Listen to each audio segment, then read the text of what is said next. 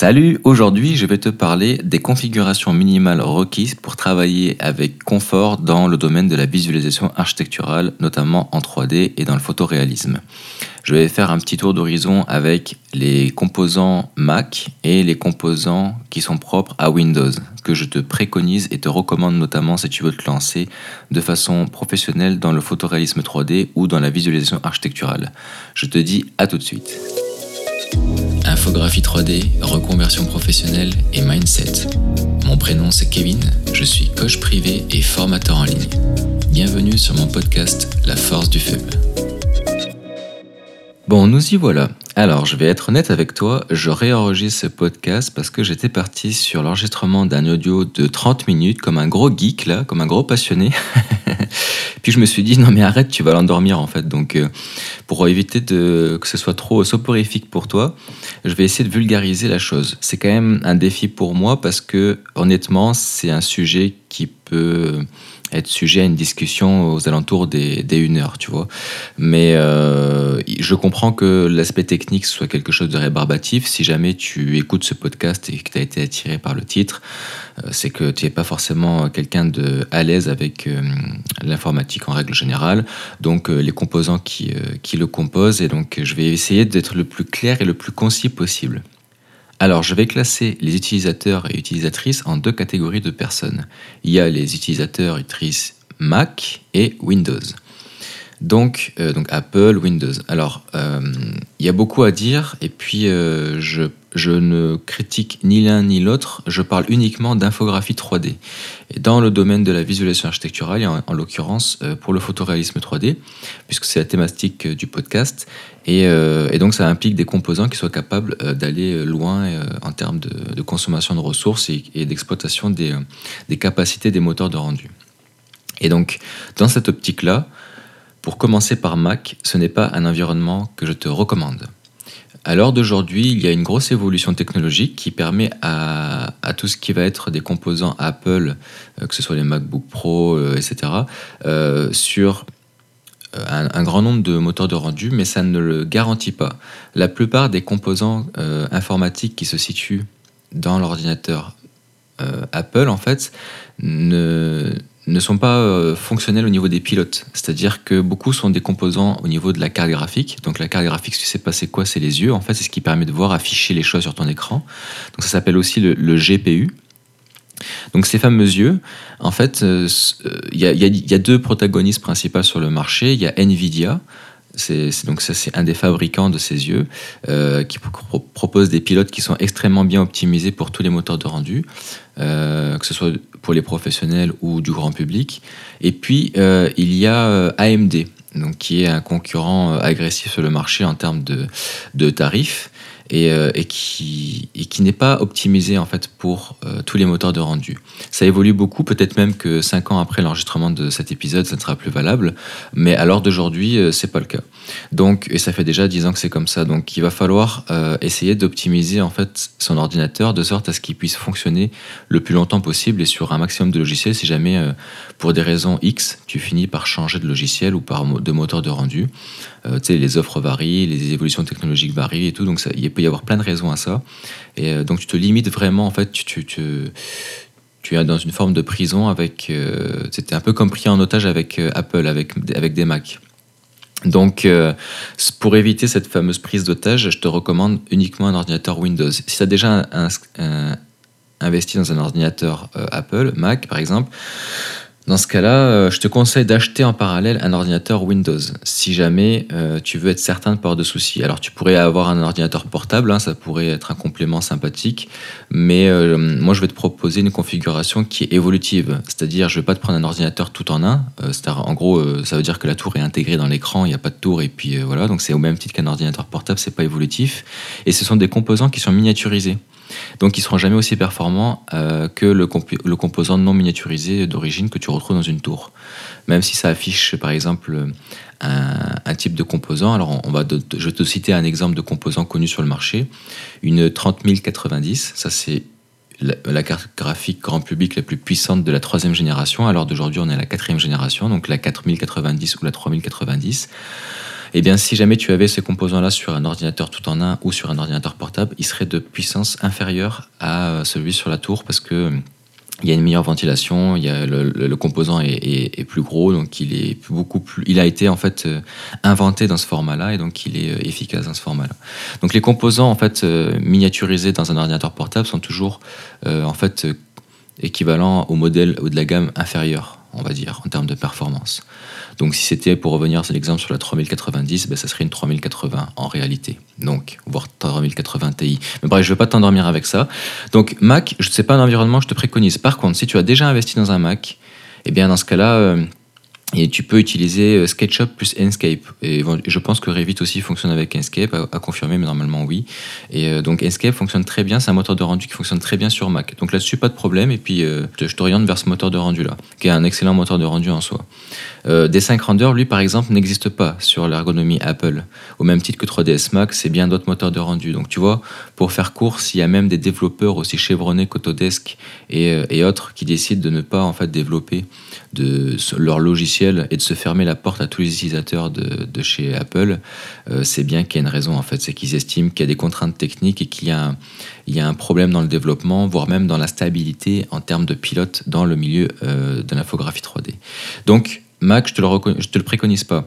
Maintenant, si jamais tu veux investir dedans pour X raisons, parce que ce sont des, super appareils et les écrans sont malades, euh, c'est vraiment très magnifique. Puis sur, bien des aspects, c'est qualitatif, euh, c'est stable quand même en termes de... Il n'y a pas beaucoup de virus, etc. Donc il y a plein de choses qui font qu'on aime un Mac. Moi, en tant que graphiste de base, pas infographiste 3D, mais graphiste, j'adore les, écrans Retina, tout ça. Euh, j'aime la, qualité des, composants. Par contre, j'investis pas là-dedans parce que je trouve que pour le prix proposé, déjà, c'est pas justifié. Euh, c'est trop cher. Et puis, surtout qu'après, on est pris en otage et puis, c'est pas évolutif. Donc, j'ai besoin d'un ordinateur qui soit évolutif, c'est-à-dire qu'on peut euh, upgrader avec le temps au fur et à mesure. Si on veut changer les yeux, si on veut changer le cerveau, si on veut changer le cardio, tout ça, ben, on peut le faire progressivement sans vendre un rein à chaque fois en rachetant tout, l'ordinateur. Donc, pour finaliser avec euh, Mac, avec Apple, je te recommande une puce M1. Ce n'est pas forcément la puce dont tu as besoin pour te lancer en 3D, mais étant donné que c'est un ordinateur qui ne sera pas évolutif, euh, que tu pourras pas faire évoluer avec le temps, autant prendre une puce déjà qui va te permettre de tenir pendant les 5 prochaines années. Et donc la puce M1 est une puce remarquable pour ça. Euh, la puce M2, je crois, est sortie alors à laquelle j'enregistre ce podcast. Dans ce cas-là, si tu peux la prendre, bah, prends-la. Oui, ça va être cher d'achat, mais ça va te permettre de tenir euh, pendant plus d'années. Donc, vu que c'est pas évolutif, bah, investis directement dans, le haut du panier, en fait. Donc, voilà pour, voilà pour Mac, pour Apple. Euh, pour revenir maintenant en fait aux produits que je te recommande, ça va être euh. Windows forcément et donc euh, tous les composants qui vont être en lien avec Nvidia, qui vont être fonctionnels avec les pilotes Nvidia. Donc ça faut le retenir. Les yeux, la carte graphique, donc GPU, Nvidia. Et ça, c'est quelque chose que tu dois privilégier. Donc pour ça, c'est pas compliqué. Il faut prendre du grand public, des modèles grand public. Et donc les yeux qui sont grand public et qui sont les plus adaptés à toutes les fonctionnalités modernes des moteurs de rendu récents, euh, c'est les cartes graphiques qu'on appelle RTX. Ça veut dire qu'il y a le ray tracing dedans. Donc, si tu sais pas c'est quoi le ray tracing, c'est euh, ce qui permet de calculer de façon réaliste les lumières réelles, physiques, euh, les rebonds de lumière et les réflexions. Donc, c'est une nouvelle technologie qui, fait partie maintenant des fondamentaux en 3D.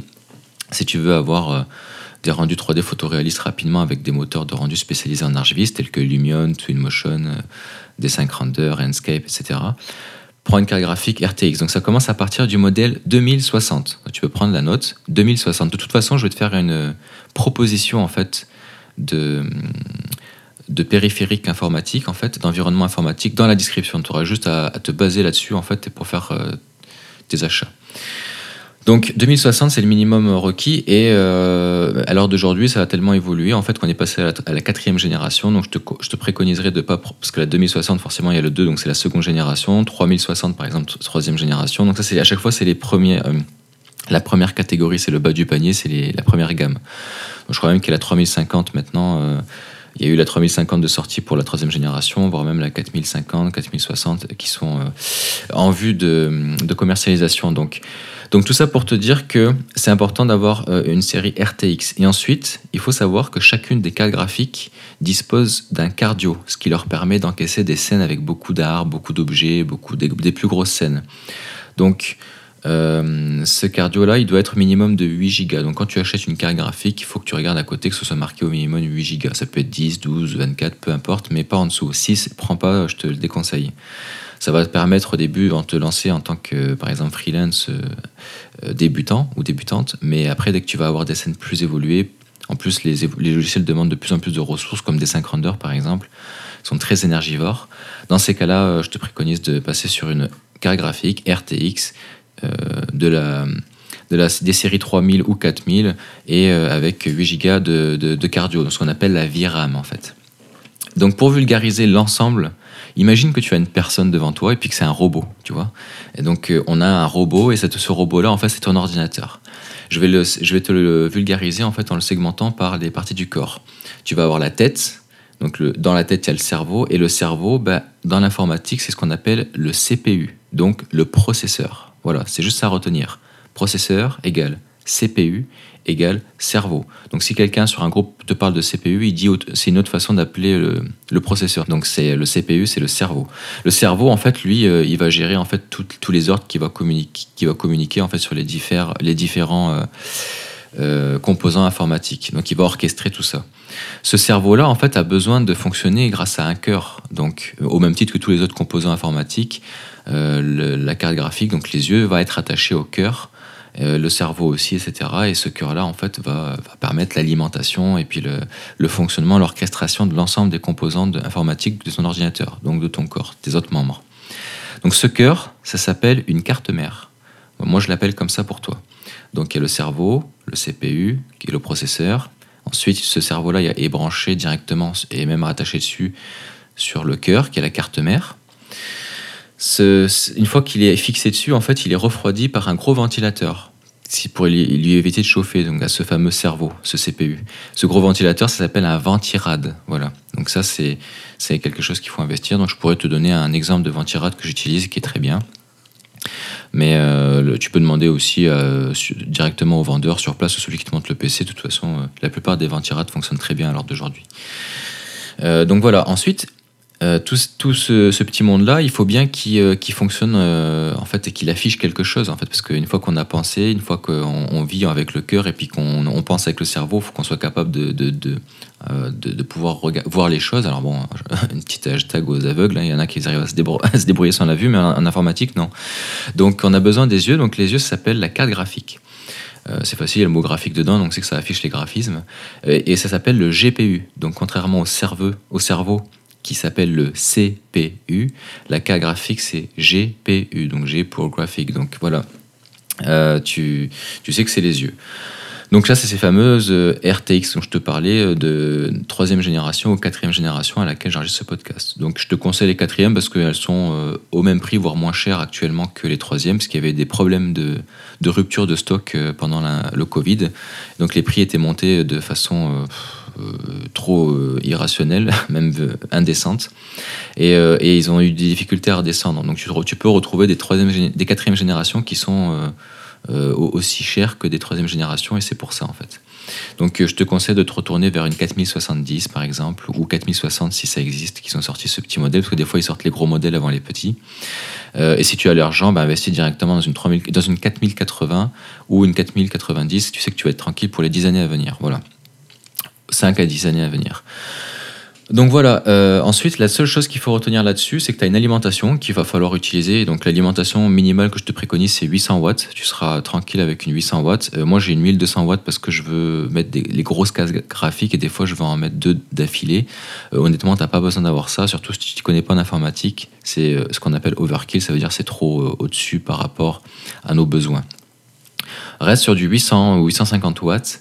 Euh, tu choisis une alimentation euh, qui a une très bonne consommation, donc c'est-à-dire à partir de gold ou platine, ça veut dire que ça consomme moins d'énergie.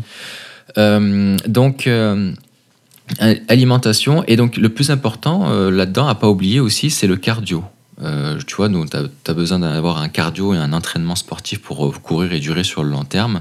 Et bien ça, dans l'ordinateur, c'est ce qu'on appelle la RAM, R-A-M. Donc c'est une fois que une fois que hum, tu as retenu tout ça, tu as retenu les essentiels d'un composant informatique. Et donc cette RAM, ce fameux cardio, c'est ce qui permet en fait de supporter plus d'objets dans tes scènes, de supporter. alors ça dépend comment quel moteur de rendu tu utilises. Et ça se peut qu'il utilise que plus les yeux ou plus le cerveau. Mais en règle générale, ça te permet d'ouvrir plus de fenêtres ça te permet aussi, euh, en simultané avec le cerveau, d'ouvrir plus d'applications, plus de pages internet, plus de, fenêtres Windows, etc., etc. Donc ça euh, aussi, si tu utilises un moteur de rendu comme Corona Render qui va exploiter euh, en majeure partie le, cerveau, donc le CPU, eh bien, il va du coup être d'autant plus pertinent d'avoir un cardio élevé parce que ça va passer par le cardio pour effectuer les rendus. Ça va passer par le cardio physique et non par celui de, des yeux, en fait pas par la fameuse VRAM que je t'ai parlé au début, la fameuse 8 Go 8 minimum. Donc là, le cardio physique, là, on parle plus du 8 Go minimum. Là, c'était uniquement pour la mémoire vidéo. La mémoire physique, c'est la mémoire, c'est le cardio qui est propre à l'ordinateur et qui n'est pas propre à les yeux. Donc il y a vraiment deux cardio à dissocier. La VRAM, euh, celle qui est propre à tes cartes graphiques uniquement, à ta carte graphique, donc à tes yeux. Et la RAM, ça sent lever, celle qui est propre à ton ordinateur de façon générale, qui est plus propre et rattachée à ton cerveau. Donc ça, il faut savoir que cette RAM-là, il faut qu'elle soit au minimum en 3D à l'heure à laquelle j'enregistre ce podcast de 32 Go. Et ça fonctionne toujours par paire. Si tu peux en avoir qu'une, tu peux en avoir trois, mais c'est pour éviter des soucis de stabilité, il faut les acheter par paire. C'est des petites barrettes en fait, c'est pour ça que je parle de paire. En général, tu peux en avoir quatre sur les modèles grand public habituels. Et donc, euh, si tu en as 4, bah, ça va être soit euh, par exemple 2 x 8, 4 x 8, 4 x 4, 4 x 16, c'est par tranche de 4. Et donc, pour avoir du 32 Go, vu qu'on veut un PC évolutif, je te conseille d'investir dans deux barrettes de 16. Parce que si tu mets 4 de 8, si après tu veux passer sur 64 Go, doubler ta RAM, ton cardio, bah, il faut que tu supprimes tout, que tu revendes tout, puis que tu rachètes tout. Donc euh, commence déjà par acheter euh, soit 2 x 64, soit 2 x 32, pour avoir un 64. Donc 2 x 64, ça va te faire 128, mais 128 Go, pour moi, c'est overkill. C'est vraiment des personnes qui se reposent trop sur les composants informatiques, sur euh, avoir des grosses configs, etc. et qui savent pas bien exploiter ces ressources. Donc, euh, à part si tu fais du FX, c'est-à-dire de, l'animation avec des simulations, avec des particules, avec beaucoup de, choses et très énergivores, euh, notamment pour de l'audio-visuel ou du FX cinématographique, etc., des films d'animation, tout ça. Euh, franchement, il n'y a aucun intérêt à avoir du 128 Go. Moi, j'ai un, ami qui travaille chez Ubisoft et qui, euh, qui est sur du 64 Go et euh, voilà, il, ne le sature pas. En fait, c'est juste une autre façon de travailler. Donc, donc tout ça pour te dire que 64 Go de RAM, c'est ce que j'ai à l'heure actuelle, c'est ce que la plupart des utilisateurs ont dans le milieu de l'infographie 3D photoréaliste et c'est ce que je te préconise. Par contre, pour 70% euh, de tes besoins, euh, tu vas en avoir largement assez avec 32 Go. En dessous, je te le déconseille. Donc prends euh, du, donc du cardio, de la RAM, à équivalent à 32 Go, donc deux barrettes de 16 au minimum. Comme ça, l'avantage, c'est que tu pourras remettre après deux barrettes de 16 pour avoir 64 Go. Et puis tu seras très bien avec ça. La marque que je te préconise pour ça, c'est Corsair. Voilà. Après, il y en a d'autres qui fonctionnent aussi. En général, c'est rare de tomber sur ce qu'on appelle la mémoire vive, la RAM aussi, ça s'appelle aussi la mémoire vive. Donc la plupart des marques fonctionnent bien. Voilà. Écoute, je vais arrêter ici parce que je pense que déjà tu es peut-être en train de dormir avec une bulle au-dessus de ta bouche. Donc euh, j'ai essayé de vulgariser la chose le plus euh, facilement possible pour toi. Euh, j'espère que ça t'a permis d'y voir plus clair. Et puis grâce à, à, la proposition informatique que je vais faire dans la description, bah, de pouvoir investir euh, dans ton prochain bébé qui va t'accompagner. Voilà. voilà. Et puis surtout, bah, n'hésite pas à me laisser des étoiles si jamais cet épisode t'a plu, puis que tu découvres euh, ma chaîne de podcast. Et puis si c'est déjà fait, bah, tu peux me répondre euh, directement en fait aux questions de cet épisode pour, pour savoir si, si tu as besoin d'aide supplémentaire ou autre. Et puis je te dis à la prochaine. Salut